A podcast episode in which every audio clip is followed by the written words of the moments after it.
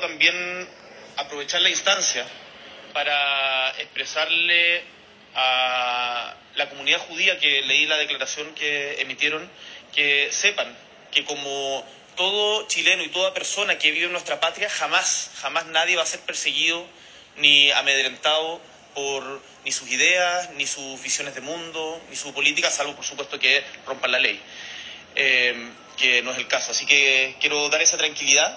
Eh, desde nuestro punto de vista es un impasse que ha sido superado con las declaraciones tanto de Cancillería como del de el Estado contraparte.